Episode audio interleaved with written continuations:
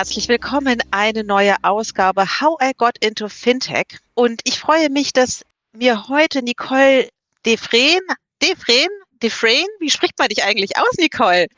Lustig, dass du es fragst. Es wird Defren ausgesprochen. Ah, okay. Und ist aber kein wirklich bekannter deutscher Nachname, gibt es ziemlich selten, aber der stammt aus Frankreich und es bedeutet eigentlich auch wirklich de France. Mm. Das heißt, äh, das ist ein hugenottischer Name, das heißt der Teil der alten Familie, der kam von Frankreich aus nach Nürnberg. Äh, Quatsch, nach Deutschland. Nach Deutschland, okay. Mhm. Dann wäre das auch geklärt. Aber wir duzen uns ja jetzt in diesem Podcast. Von daher mhm. sei dein Nachname mal genannt. Und ähm, viele kennen dich ja mittlerweile auch dadurch, weil du ja schon seit vielen, vielen Jahren bei Klarna arbeitest und seit Oktober letzten Jahres auch Country Managerin für Deutschland bist. Zwölf Jahre ist eine lange Zeit bei demselben Arbeitgeber in unserer Branche, doch auch für dich gab es ein Leben vor Klarna. Und wir wollen in den nächsten Minuten über deinen Werdegang sprechen, denn Ne, dieser Podcast will ja ermutigen, mehr Leute für unsere Industrie zu gewinnen, auch natürlich gerne noch mehr Frauen. Deswegen wollen wir jetzt einfach mal darüber sprechen, wie du eigentlich auf dieser Position gelandet bist und welche Fähigkeiten du dir im Laufe der Zeit aneignen musstest, wo du sie erworben hast, etc. Gut, Nachname ist genannt, Vorname auch, Position auch, aber trotzdem doch noch mal drei Takte zu dir, Nicole. Gerne. Also, wie gesagt, ich bin Nicole, ich bin 41, komme aus dem wunderschönen Nürnberg, wie ich mich gerade auch schon verhaspelt habe. In Nürnberg ist auch Klarna tatsächlich 2010 mit dem ersten Deutschlandbüro gestartet. Man mag es nicht glauben, aber wir hatten damals in Deutschland noch nicht so diese große E-Commerce-Hochburg wie Berlins heute eine ist. Und deswegen war das ein bisschen fragmentiert damals in Deutschland. Und aus dem Grund wurde dann auch von der Mutter Klarna in Schweden entschieden, hey, wir machen einfach unser Büro da auf, wo der damalige Country Manager sitzt. Und der saß damals in Nürnberg mit seiner Familie. Ich habe direkt im ersten Jahr damals bei Klarna äh, angefangen und bin dann aber auch nach nicht mal fünf Monaten, als ich bei Klarna dann schon war, äh, nach Hamburg ausgewandert sozusagen und habe da jetzt die letzten zwölf, fast 13 Jahre verbracht. Aber du bist geboren und aufgewachsen in Nürnberg, stimmt das? Das stimmt. Genau, ähm, deswegen hast du da ja vermutlich auch die Schule besucht und dein Abitur gemacht. Hattest du oder bist du auf ein schon damals wirtschaftswissenschaftlich orientiertes Gymnasium gegangen?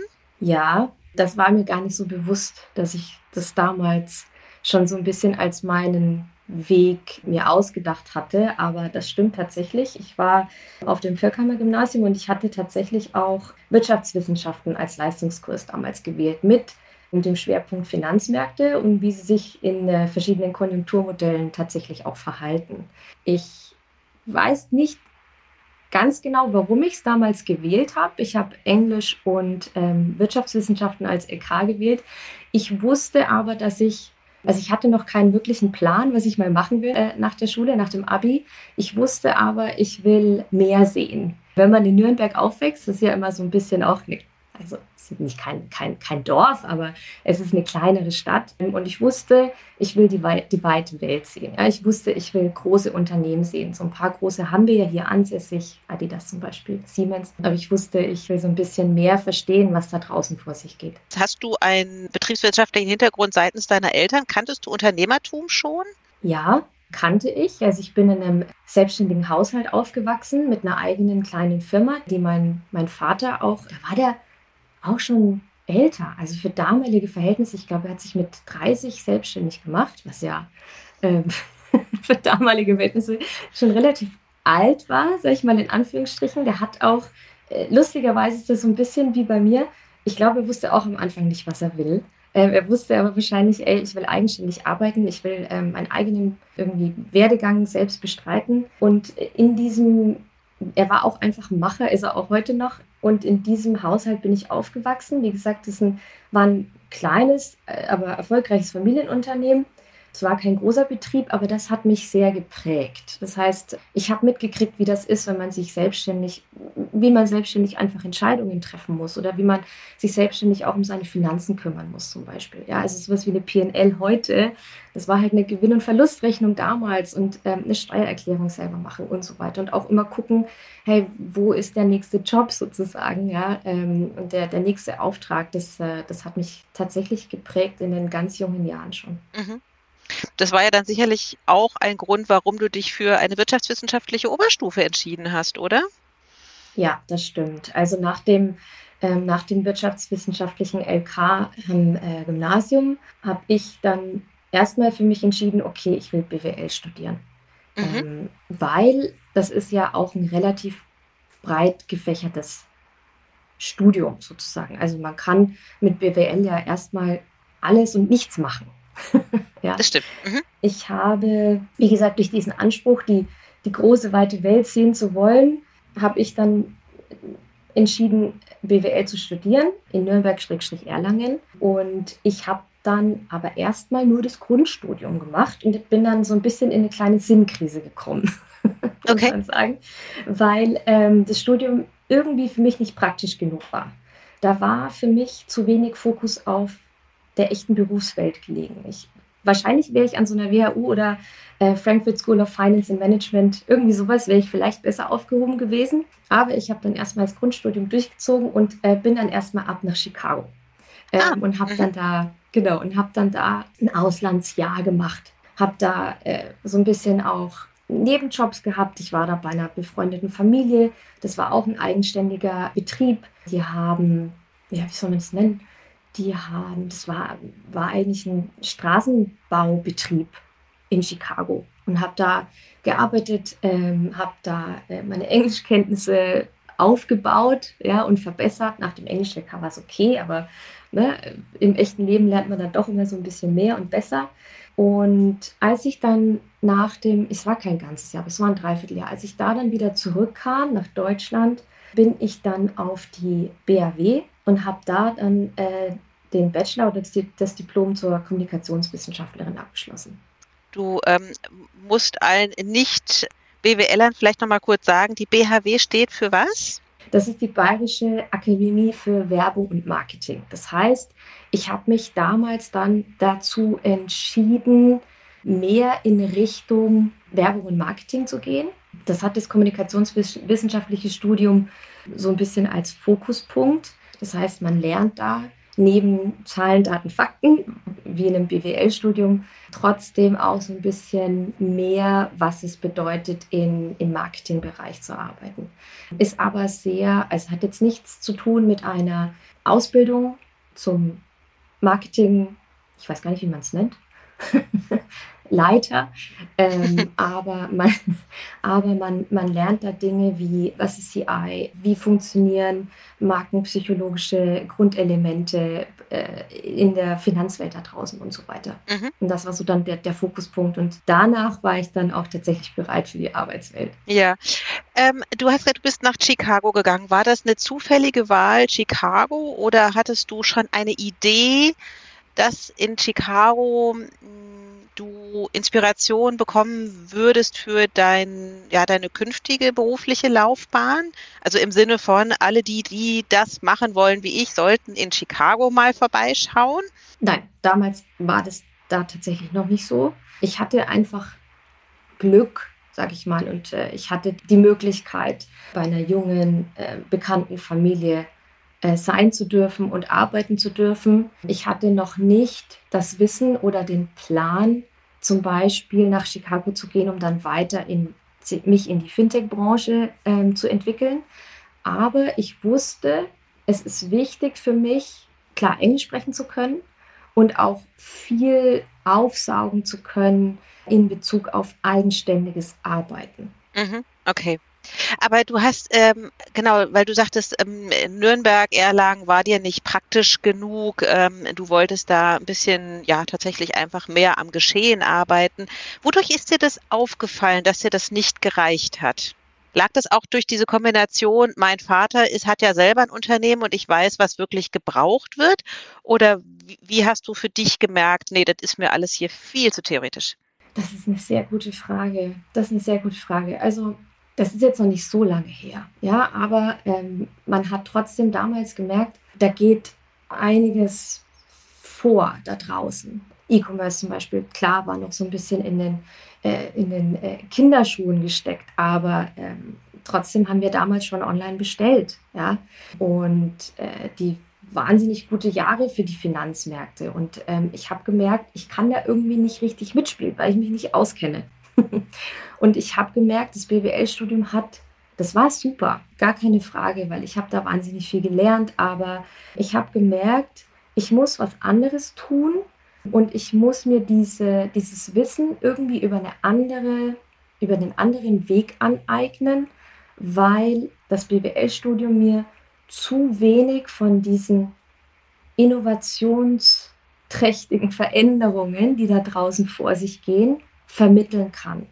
Ich möchte fast sagen, es war zu langsam und nicht agil genug. Mhm. Ähm, und da habe ich eben schon relativ früh gemerkt, okay, Mist, die Uni kann mir zwar das Grundhandwerk lehren, aber ähm, so richtig, wie Fintech zum Beispiel auch funktioniert, was da in Palo Alto von sich geht und so, ja, da bekomme ich darüber nichts mit, also muss ich irgendwie raus und muss gucken, wie ich mir das irgendwie selber ähm, aneigne oder irgendwie einen anderen Weg gehe. Jetzt ist das ja schon ein paar Jahre her, dass du äh, dort studiert hast. Ich weiß nicht, hast du noch Kontakt zu deiner Alma Mater und hast du das Gefühl, dass das immer noch so ist oder hat sich da doch ein bisschen was verändert auch? Habe ich nicht. Ich glaube aber schon, dass sich da wahnsinnig viel verändert hat, tatsächlich. Vor allem, ich glaube, Nürnberg oder Nürnberg-Erlangen als Studentenstadt, Städte ist ein guter Weg richtig guter Anfangsweg. Also die Infrastruktur da ist super. Äh, wir haben eine enorm gute Hochschullandschaft mit renommierten Forschungseinrichtungen da, die wirklich auch, ich glaube, vielleicht auch damals schon und jetzt wahrscheinlich umso mehr führend in ihrem Bereich in Deutschland sind. Also der Bereich der Viso, in der ich ja war, oder der FAU, ist eine der renommiertesten Forschungseinrichtungen mhm. seiner Art in Deutschland gewesen und ist es wahrscheinlich auch immer noch. Ja, also da gar keine Frage. Ähm, ich glaube, diese Verzahnung von Wissenschaft oder Wirtschaft und Wissenschaft und Praxis. Also dieser Fachbereich ist für Unternehmen als Partner, glaube ich, sehr interessant. Und viele Unternehmen äh, sind an den gut ausgebildeten Young Professionals tatsächlich interessiert, die auch hier sitzen vor Ort. Und ich glaube, da hat sich wahnsinnig viel geändert. Für mich war es zum Beispiel auch ganz klar, wenn ich mit dem BWL-Studium fertig bin, es muss nicht sein, dass ich zu Adidas oder Puma gehe zum Beispiel. Ja, die waren damals aber auch noch anders als heute. Jetzt ist es äh, Adidas und Puma. Ich war da gerade eben vor ein paar Wochen wieder und war auf diesem Campus oder auf beiden Campi und die sind Wahnsinn. Ja, was die alles machen und wie jung da auch die Leute sind, die da arbeiten. Und da findest fast keinen Deutschen mehr. Mhm. Ja, also gibt es schon, aber es ist total interessant, aus wie vielen unterschiedlichen Städten die kommen, die aber auch teilweise dann schon in Nürnberg oder Nürnberg-Erlangen ähm, studiert haben.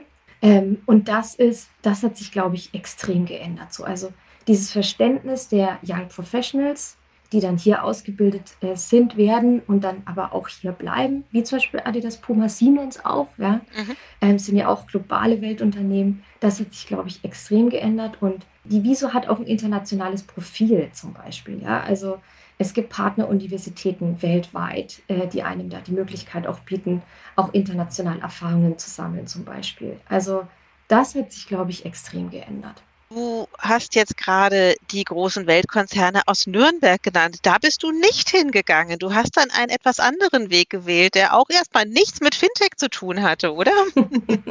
ja, das stimmt, das stimmt. Ähm, das, da gab es einen ganz einfachen Grund. Ich wusste, ich will reisen. Ich wusste, ich will die Welt sehen. Und deswegen war es für mich kein Weg, den ich einschlagen wollte, dass ich starr hier bleibe sozusagen, dass ich hier studiere und dann auch noch hier arbeite. Und deswegen habe ich tatsächlich dann auch diesen, diesen Weg eingeschlagen, dieses Auslandsjahr in Chicago zu machen und dann mich eben äh, ganz bewusst dazu entschieden, nicht bei den großen Unternehmen hier A in Nürnberg oder B auch in Deutschland sitzen zu bleiben, weil ich wusste, da wird es für mich vielleicht auch ein bisschen schwer rauszukommen du bist dann zu einem, oh, ich musste wirklich gestern nachschlagen und wahrscheinlich jeder Rennradler weiß jetzt sofort, wovon ich spreche. Ich kannte es nicht. Equipe Nürnberg oder wie nennt sich das? Ja. Genau, das ist die Equipe Nürnberger Versicherung. Ja.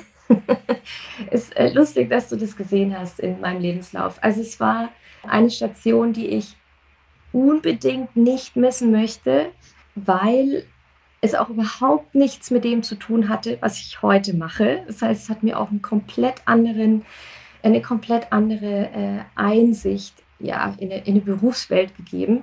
Das habe ich auch während des Studiums gemacht, muss man dazu sagen. Ach so. Es war nicht Vollzeit. Ah, okay. Genau. Das war Berufsstudium begleitend eigentlich. Und man muss dazu auch sagen, das war einer der großen Erfolge sozusagen von meinem Vater. Das heißt, und da bin ich ihm noch, heute dankbar für, dass ich diese Möglichkeit hatte, äh, weil mein Vater hat damals das erste deutsche Damen-Profi-Radsport-Team gegründet. Das gab es damals noch nicht. Okay. Und der Hauptsponsor, ähm, das sieht man schon, ja, was ich damit meinte, vorher eine Essen mache. Also er hat immer wahnsinnig viel auch äh, unterschiedliche Dinge gemacht. Und der Hauptsponsor ist oder war, das Team gibt es heute nicht mehr. Ähm, aber das, äh, der Hauptsponsor war die Nürnberger Versicherung und daher Equipe Nürnberger. Mhm. Ähm, daher der Name, genau. Ähm, und ich habe damals, wie gesagt, Studium begleitend dort arbeiten dürfen und habe da gelernt oder sehen dürfen, wie man, das war jetzt ein Sportteam, aber trotzdem, also es war ein Profiteam, muss man dazu sagen. Ja, es war jetzt nicht irgendwie ein kleiner Verein oder so, es war schon was, was Größeres, auch international anerkannt und sehr erfolgreich damals. Einige der Fahrerinnen, die kennt man, die haben auch äh, Olympiasiege verzeichnen können. Judith Ahn zum Beispiel. Also alle die, die, die sich jetzt mit ähm, Straßen Rennsport auskennen, denen sagt auch der Name was zum Beispiel. Ähm, und ich habe dort lernen dürfen oder sehen dürfen, wie, wie man ein Team managt, wie man das zusammenhält. Ich habe dort im Hintergrund Sportlerbetreuung äh, mit übernehmen dürfen. Ich habe mitgeholfen, Sponsorenverträge zu schreiben. Ich habe die natürlich damals noch nicht selber ähm, verhandelt, klar. Ja, ähm, da war ich noch ein bisschen zu jung zu, aber ich war dabei und ich habe sehen dürfen, ich habe es lernen dürfen, wie das funktioniert und wie man, wie so Business Acumen sind. Und ähm, ich habe da dann zum Beispiel auch, ich bin dann auch auf die, auf die Tour de Femme mitgefahren ähm, und habe da ein, ein Auto gefahren. Das heißt, die Tour de Femme ist, die, ist das weibliche Pendant zur Tour de France. Mhm. Und habe da auch schon ähm, extrem viel eigenständig arbeiten dürfen, habe eigene Entscheidungen treffen dürfen, ähm, habe die Zusammenarbeit mit meinem Vater natürlich, war da immer relativ nah dran, habe da viel gelernt und es war jetzt auch nicht die einfachste Schule. Also es ist klar, dass ähm, auf der einen Seite ist es einfach oder einfacher, wenn man da ein Familienmitglied hat, dass es einem die Möglichkeit gibt für, zu sowas. Auf der anderen Seite ist es aber sehr demanding, weil man natürlich, also da wird natürlich wahnsinnig viel von einem verlangt. Darfst keine Fehler machen. Mhm. Ähm, musst immer alles ganz genau wissen. Es muss sauber sein, was du machst. Ja. Das hat mich geprägt tatsächlich. Ja. Also ich so ein bisschen aufs Handwerk gelernt also sensationell, irgendwie das ist ja sowieso immer so eine Sache, ob man mit Familienmitgliedern, den besten Freunden was zusammenarbeitet. Das ähm, kann so beides sein, ne? Fluch und Segen ja. zugleich. Äh, so manche Freundschaft ist da auch schon dran zerbrochen. Aber ähm, wie, wie, lange hast du das gemacht bei äh, Equipe Nürnberg? Ähm, das waren, ich glaube, in Gänze dann drei oder vier Jahre. Es mhm. war relativ lang. Also so wirklich während der kompletten Studienzeit. Und ähm, du sagtest, du hast das studienbegleitend gemacht. War das auch eine Anforderung oder hast du die an dich selber gesetzt? Das war keine Anforderung. Das wollte ich tatsächlich. Ich sag mal so, ich war schon immer recht umtriebig und ich wusste für mich selber, mir darf nicht langweilig werden. Ein Studium ist natürlich auch sehr demanding, aber da tatsächlich dann auch Dinge anbinden können, das bringt schon was. Ja, mhm. ähm, und wie gesagt, ich saß an der Quelle. Ich wäre dumm gewesen, wenn ich es nicht gemacht hätte. Ja. Deswegen. Ja, wahrscheinlich auch als, als guter Tipp, ne? Auch berufsbegleitend oder auch studienbegleitend immer auch schon mal in Unternehmen reinzuschnuppern, um vielleicht auch eine gute Idee dafür zu bekommen.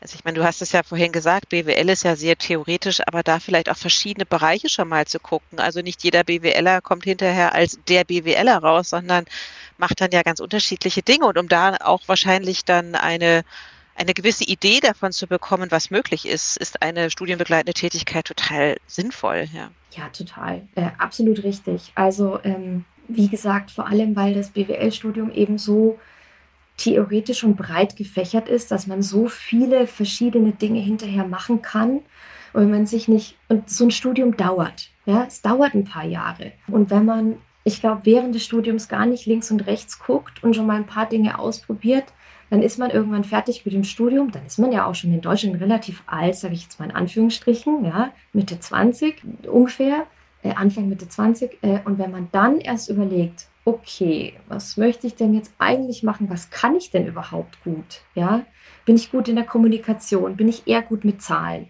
Das sind ja zwei grundlegende Unterschiede. Wenn man da dann erst anfängt, dann kann es natürlich sein, dass man da so ein bisschen auch ich sage jetzt nicht unter die Räder kommt, aber dann muss man erstmal gucken, okay, was macht mir Spaß? Und wenn man das vorher schon so ein bisschen abklappert für sich und merkt, okay, ich will in, die, in den Bereich Kommunikation, ich will in den Bereich, wo ich also mit Menschen arbeite, in Anführungsstrichen, wenn man das sagen kann bei dem BWL-Studium, aber ich kenne meine, meine Stärken und ich kenne vielleicht auch meine Schwächen, dass man dann weiß, das ist es und das ist es nicht Mhm. dann verliert man da natürlich auch nicht viel. Also A, verliert man nicht so viel Zeit und B, kommt man erst gar nicht in diese Frustrations Frustrationskurve, dass man sagt, okay, jetzt habe ich mich da so viel drauf vorbereitet, dann habe ich mich bei einem äh, Unternehmen beworben, hey, und dann, weiß ich nicht, und macht mir das vielleicht gar keinen Spaß, mhm. muss ich mir wieder was Neues suchen. Ja. Also ich würde auf jeden Fall jedem raten, der damit anfängt, schon während des Studiums zu gucken, was kann ich, was kann ich nicht, was will ich, was würde mir Spaß machen. Ob es ein Praktiker ist oder ein Job nebenher, ist eigentlich völlig egal. Der Job hat ja dann immer noch den schönen Nebeneffekt, dass man vielleicht auch schon das ein oder andere Geld dabei verdienen kann, was man ja, als Studierende auch immer braucht. Äh, genau, und du hast dich dann für den Bereich Marketing entschieden. Ist dir das sozusagen durch deine Tätigkeit bei diesem äh, Radsportteam klar geworden? Das ist eine Frage, die habe ich mir tatsächlich noch nie selber gestellt. Ah. ähm, aber ja, ich glaube, ich kann sie wirklich mit Ja beantworten, weil durch die Arbeit mit Sponsoren und die verschiedenen Verhandlungstaktiken auch und wie ein Team sichtbar wird und wie das CI oder das CD eines Teams auszusehen hat, das hat natürlich wahnsinnig viel mit dem äh, Studium dann an der BAW zu tun gehabt, ja. Spannend, aber nachdem du das Radsportteam begleitet hast und offensichtlich auch viel unterwegs war, bist du zu einem Verpackungsunternehmen gegangen. Ja.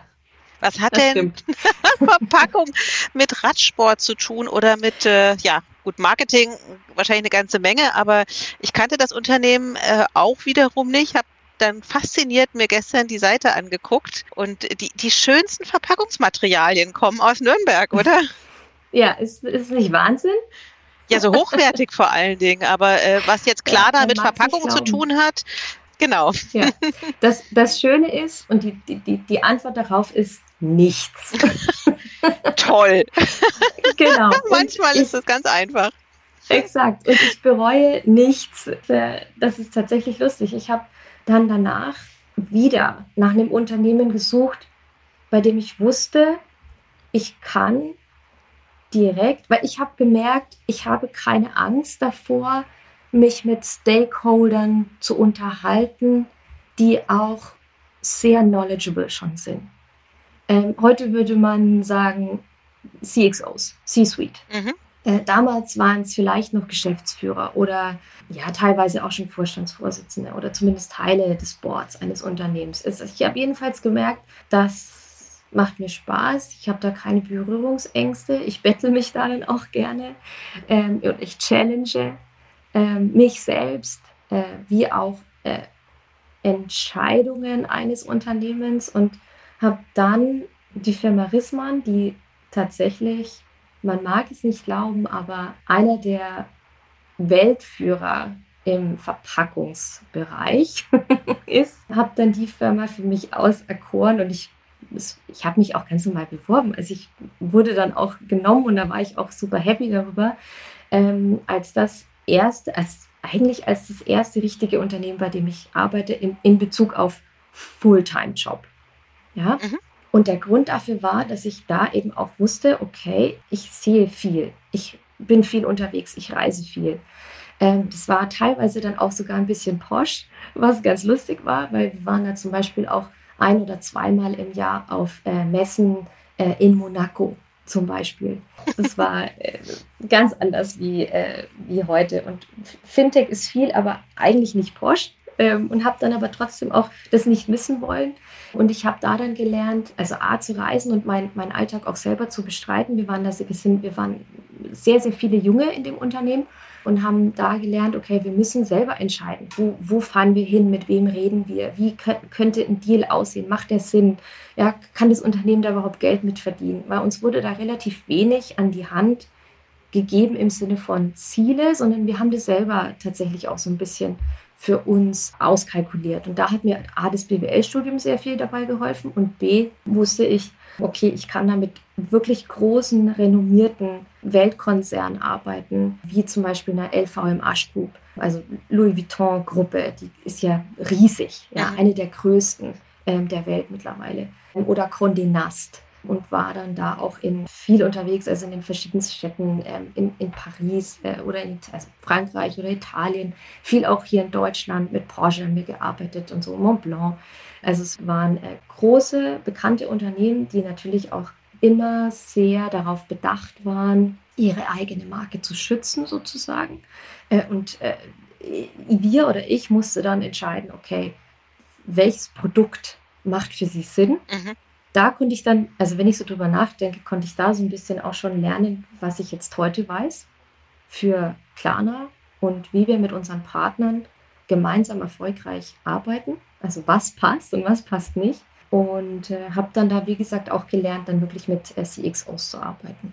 Mm, das klingt jetzt, also Rissmann macht jetzt ja nicht Kartonage, sondern ja sehr hochwertige Verpackungen, ne? Also so, ja. so habe ich, also, ne, weil, weil du halt sagtest, ne, für die großen Marken und so. Also ist jetzt nicht irgendwie so ein für die DHL irgendwie Großpakete packen, sondern tatsächlich ja äh, äh, genau. Gibt es wahrscheinlich die dollsten Verfahren, wie man überhaupt so Kartonage bedrucken kann. Oder so, so wirklich so hochwertige Verpackung. Aber stelle ich mir ja auch sehr, sehr männerlastig vor. Also führender Mittelstand quasi, äh, sehr männerlastig. Ich weiß nicht, wie viele Frauen ihr damals wart. Du hast ja, du warst sehr jung. Gleichzeitig äh, hast du ja auch, aber auch gesagt, ähm, es macht mir gar nichts aus, so mit der C-Level-Ebene zu reden woher nimmst du diese, dieses, wie soll ich sagen, äh, dieses Selbstbewusstsein zu sagen, ich stelle mich da auch hin und rede dann eben auch mal, und das ist ja nur wahrscheinlich auch schon 15 Jahre her, dahin ja. und, und, und rede mit denen. Also hast du das gelernt? Hast du das in dir drin oder hast du da auch unangenehme Erfahrungen gemacht, aus denen du sehr viel gelernt hast, die du weitergeben kannst? Ja, ja und ja.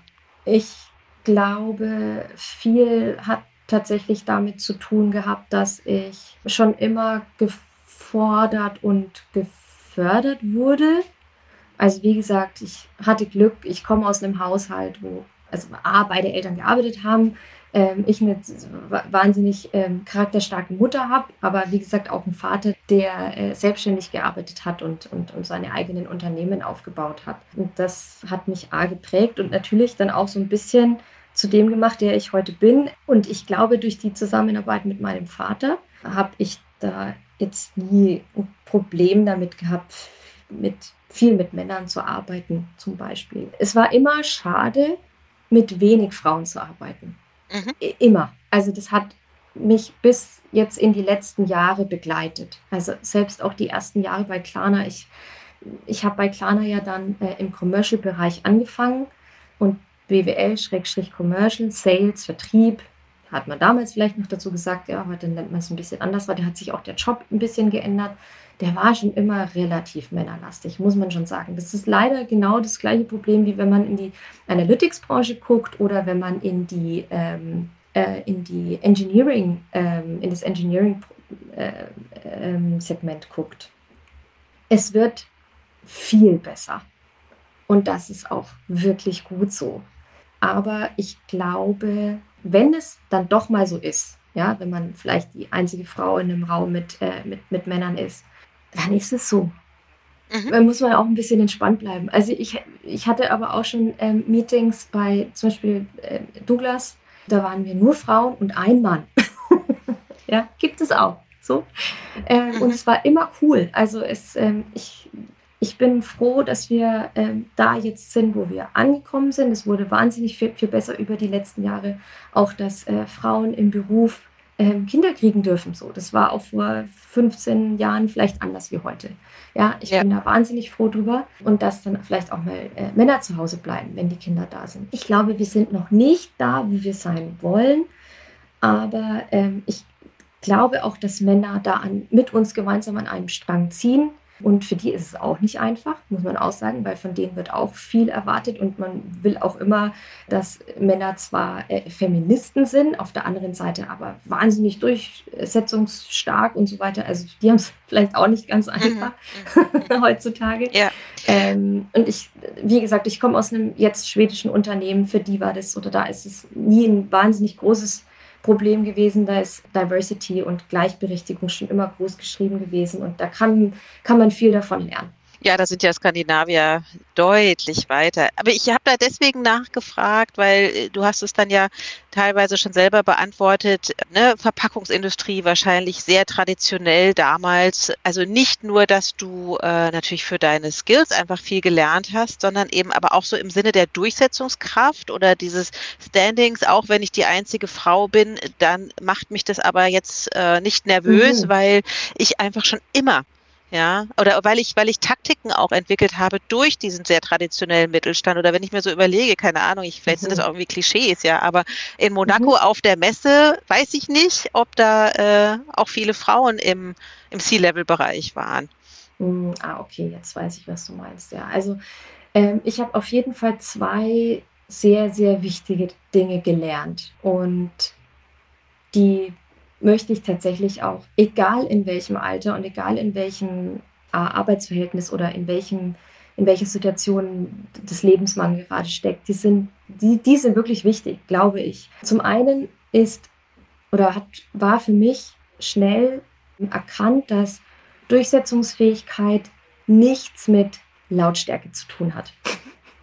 Das zum Beispiel habe ich relativ früh gelernt. Bedeutet, ähm, oder falscher Umgangston zum Beispiel. Ja, ich weiß nicht, woher dieses Zitat kommt. Ich habe es aber irgendwann mal gelesen und es geht mir seit Jahren nicht mehr aus dem Kopf. Das da heißt, I don't want to live in a world where kindness is a weakness. Mhm. Das heißt, ähm, ich mhm. habe für mich schon früh erkannt, ich will authentisch sein und ich will nett sein dürfen oder freundlich und ich will einen normalen Umgangston in der Berufswelt äh, an den Tag legen können.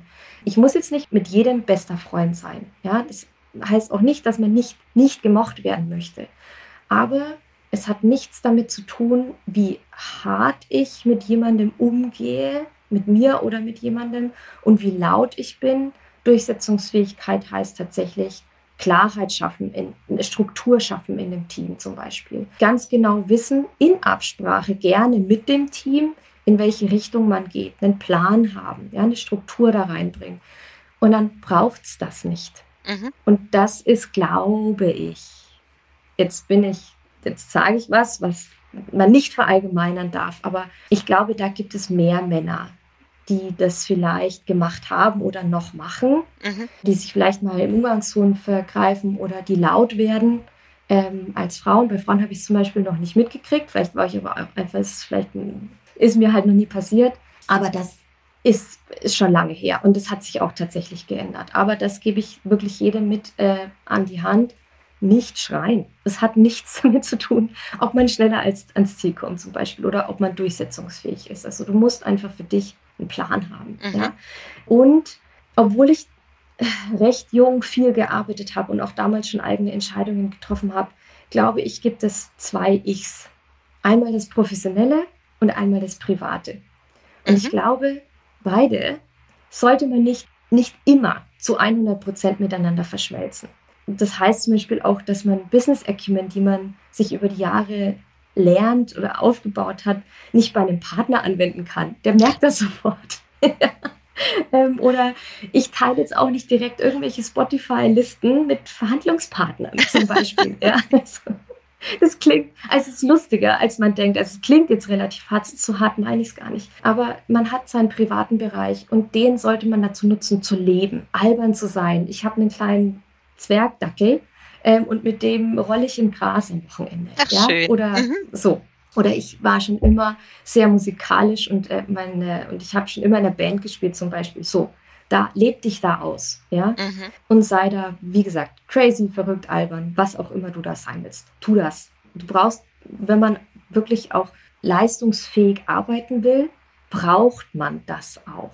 Ja, mhm. man braucht auch eine Zeit für sich, wo man abschaltet. Klar kann man Sport machen, aber sei da auch irgendwie mal ganz anders wie im Job. Ja, im Job, im, beim, beim professionellen Ich braucht man Fokus, man braucht Konzentration. Man muss schnell im Kopf sein. Das meine ich damit. Mhm. Ich meine nicht damit, dass man sich verstellen soll. Man muss immer tatsächlich authentisch sein. Das glaube ich, das ist ganz, ganz wichtig. Weil sobald du dich verstellst, merkt es sein Gegenüber. Ja, und du bist auch nicht happy damit und du verlierst auch die, die, die Motivation und bist frustriert, wenn dann irgendwas nicht klappt. Ähm, sei du selbst, aber wie gesagt, im professionellen Ich brauchst du diese, diese, diese drei ähm, Fokuspunkte wie Konzentration, musst schnell Entscheidungen treffen können. Und das ist, glaube ich, extrem wichtig, dass man das für sich auch umgesetzt bekommt. Ist das ein Prozess gewesen und heute sagst du das oder sagst du, nee, also ich habe das in dem und dem Arbeitsumfeld sowas von gemerkt, keine Ahnung, traditioneller Mittelständler, Radsport, keine Ahnung, weil ich meine, auch das ist ja sehr kompetitiv, ja, und da will ja, ja. auch jeder gewinnen. Wo würdest du sagen? Ich habe, ich wusste das nicht. Es wäre cool gewesen, wäre es, hätte es mir jemand vielleicht von Anfang an gesagt. Ich weiß nicht, ob ich es da schon hätte umsetzen können. ist jetzt wieder was ganz, äh, es steht auf einem anderen Blatt Papier, aber ähm, ich, ich würde sagen, ich habe das tatsächlich dann in meiner, während meiner Klarna-Laufzeit gemerkt, mhm. weil ich da dann auch wirklich angefangen habe, Teams aufzubauen, Teams zu leiten. Ich habe da zum Beispiel auch wahnsinnig viel dann gelesen, weil ich da auch den Anspruch an mich hatte, gut zu sein in dem Bereich. Ja, und ich ein hochperformantes Team zum Beispiel aufbauen wollte. Also ich wollte nicht selber für mich gut sein, sondern ich wollte, dass die Leute, mit denen ich arbeite, dass die noch besser werden. Und ähm, ich habe zum Beispiel auch das Buch The Speed of Trust gelesen von äh, Stephen Covey. Und der behandelt das Thema Vertrauen und seine Auswirkungen auf die Leistungsfähigkeit von, von Individuen oder Organisationen tatsächlich sogar auch im, im Großen und Ganzen.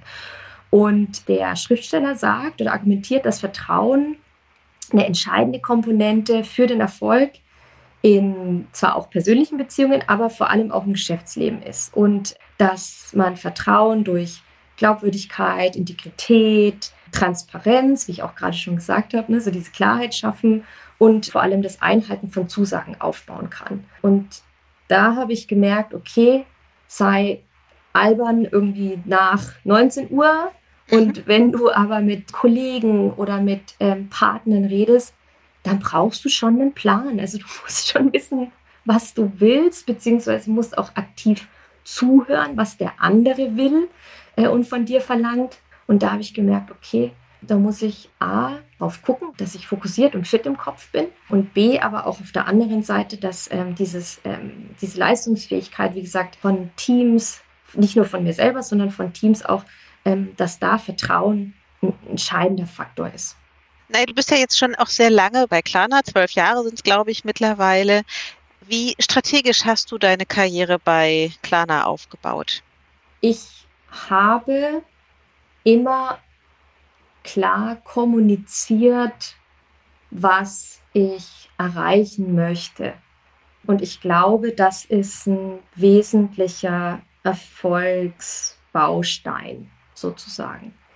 Ich war aber auch immer, also nochmal ganz kurz zurück, ich habe, wenn ich gemerkt habe, okay, da, da, da gäbe es jetzt eine Möglichkeit zum Beispiel, ähm, was in der Organisation zu verändern oder da läuft irgendwas nicht so ganz in geregelten Bahnen. Das könnte man vielleicht aufräumen.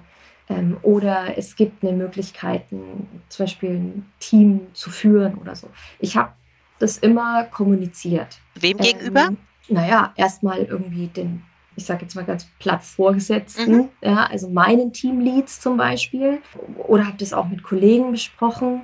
Ähm, also so diese äh, klare Kommunikation, was man überhaupt erreichen möchte, ist, glaube ich, key.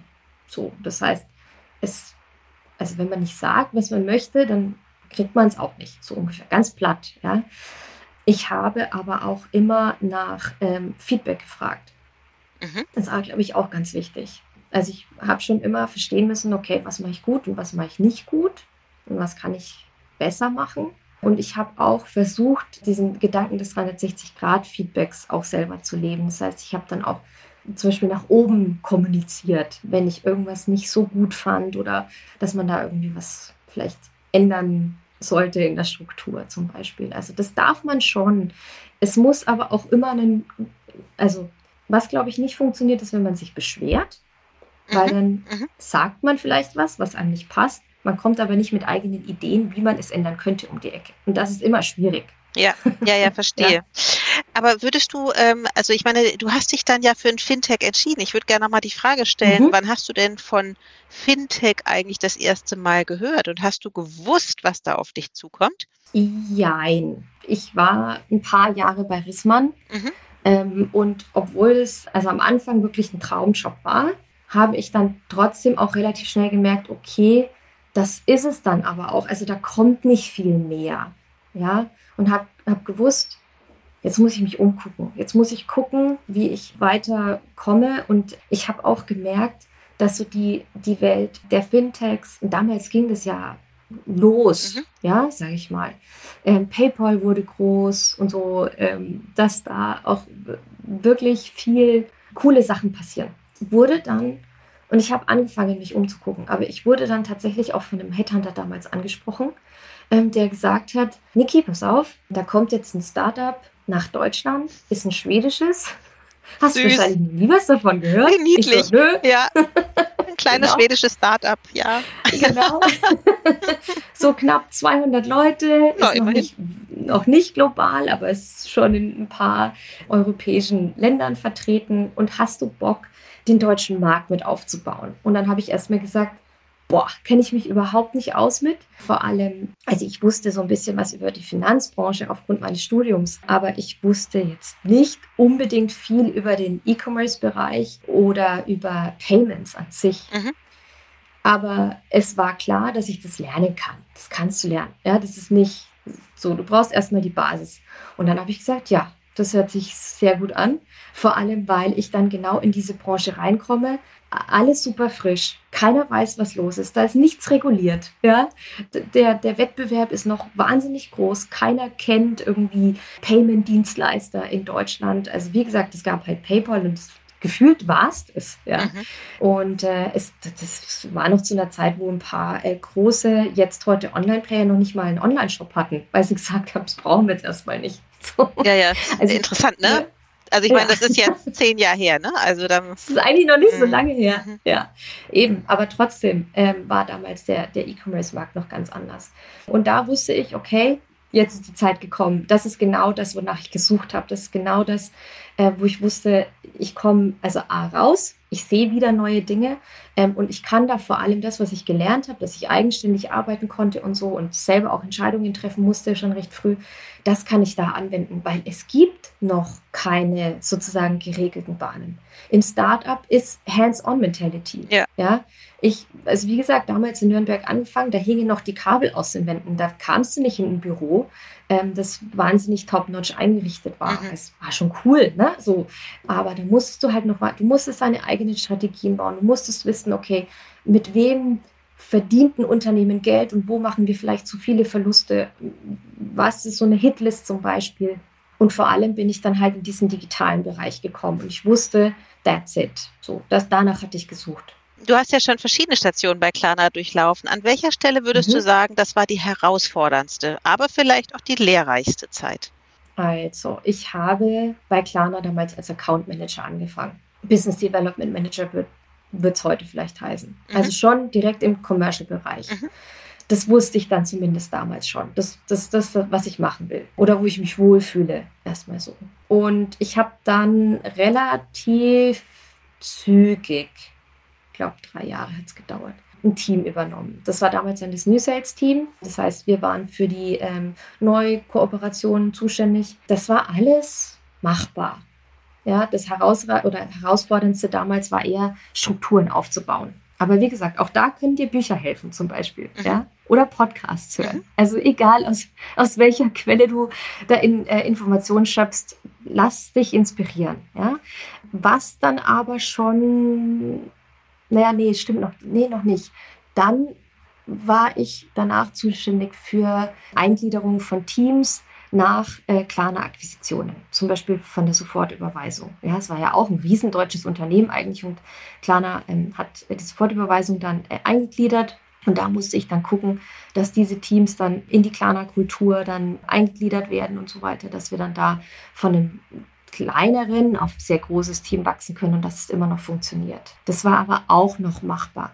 Was dann wirklich herausfordernder wurde, war, als wir äh, vor ein paar Jahren eine Reorg bei Klarna äh, gemacht haben. Und da sind wir weg von homogenen Teams hin zu crossfunktionalen Teams gegangen. Also nach dem Vorbild der großen Fintech-Riesen wie Apple oder Google haben wir da dann entschieden, dass wir die Unternehmung in kleine sozusagen Mini-Unternehmen aufteilen die aber alle wichtigen Kompetenzen in einem Team halten.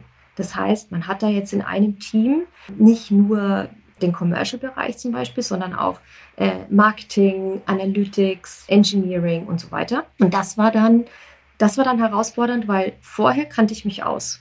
Ja, muss man sagen. Mhm. So habe ich gelernt, habe ich mich wohlgefühlt, war immer irgendwie so halbwegs Comfort Zone das war dann schon was anderes, weil das, wie gesagt, dann so der erste Schritt in Richtung äh, Unternehmensführung ging.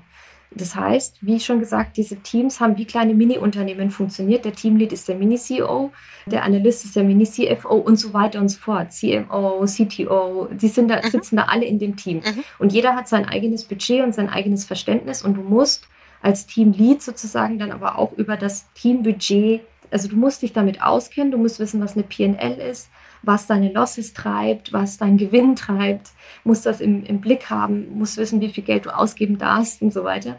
Das war so der, der, der, erste Schritt sozusagen in die, wie schon gesagt, in die Unternehmensführung. Und dann äh, habe ich die Position der Country Lead Deutschland übernommen. Und über die Aufgabe freue ich mich total.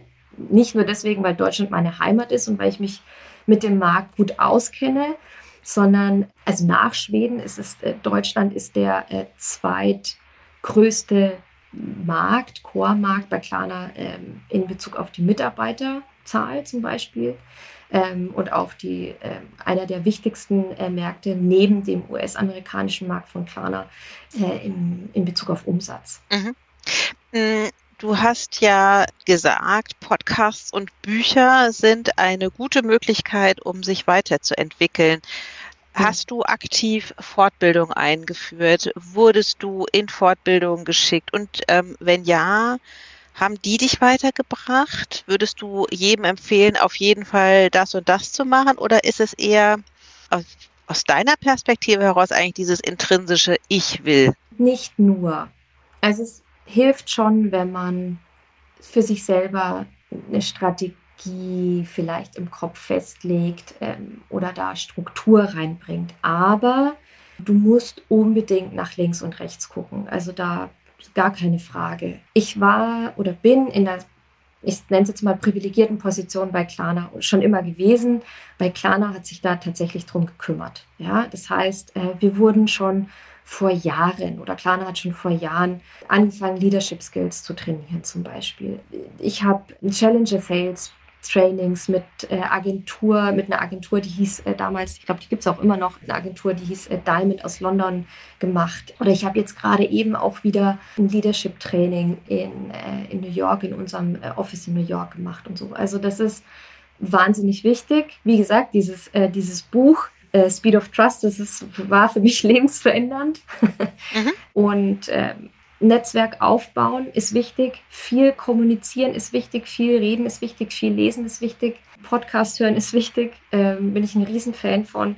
Aber dieses sich inspirieren lassen, war zum Beispiel jetzt auch wieder auf der OMR in Hamburg. Ich sag mal so, die zwei Tage gehen eigentlich nur um äh, AI. das ist auch Stimmt, bei Klarna im Moment ein sehr, sehr, sehr großes Thema. Da muss man schon dahinter sein. Das ist aber auch der Grund, warum man sich tatsächlich auch ein Unternehmen suchen sollte, das dich begeistert und faszinieren kann. Mhm. Ähm, das ist wahrscheinlich auch der Grund, warum ich äh, nach zwölf Jahren auch immer noch bei Klarna bin, weil du musst dich damit befassen wollen, was du den ganzen Tag tust, was du den lieben langen Tag tust. Mhm. Naja, und das ist ja auch ein großes Plädoyer, um auch für unsere Branche. Entweder man bleibt dabei oder nicht, aber irgendwie packt sie einen dann doch, ne? Und dann, Auf jeden Fall. ja, oder? Also äh, ich meine, man merkt ja relativ schnell, ist das was für einen? Und dann ist natürlich auch diese, also die Möglichkeit, da auch sich in verschiedene Bereiche zu entwickeln, immens groß. Aber man muss natürlich auch so ein bisschen am Ball bleiben. Und das hast du ja jetzt auch in der letzten Stunde auch sehr gut dargelegt. Du hast gesagt, du hörst sehr viele Podcasts. Es war dein erster Podcast, den du, glaube ich, selber als Content Creatorin aufgenommen hast. Hast du hervorragend gemacht. Nicole, ich danke dir sehr für die zurückliegenden 60 Minuten. Herzlichen Dank. Ich danke dir.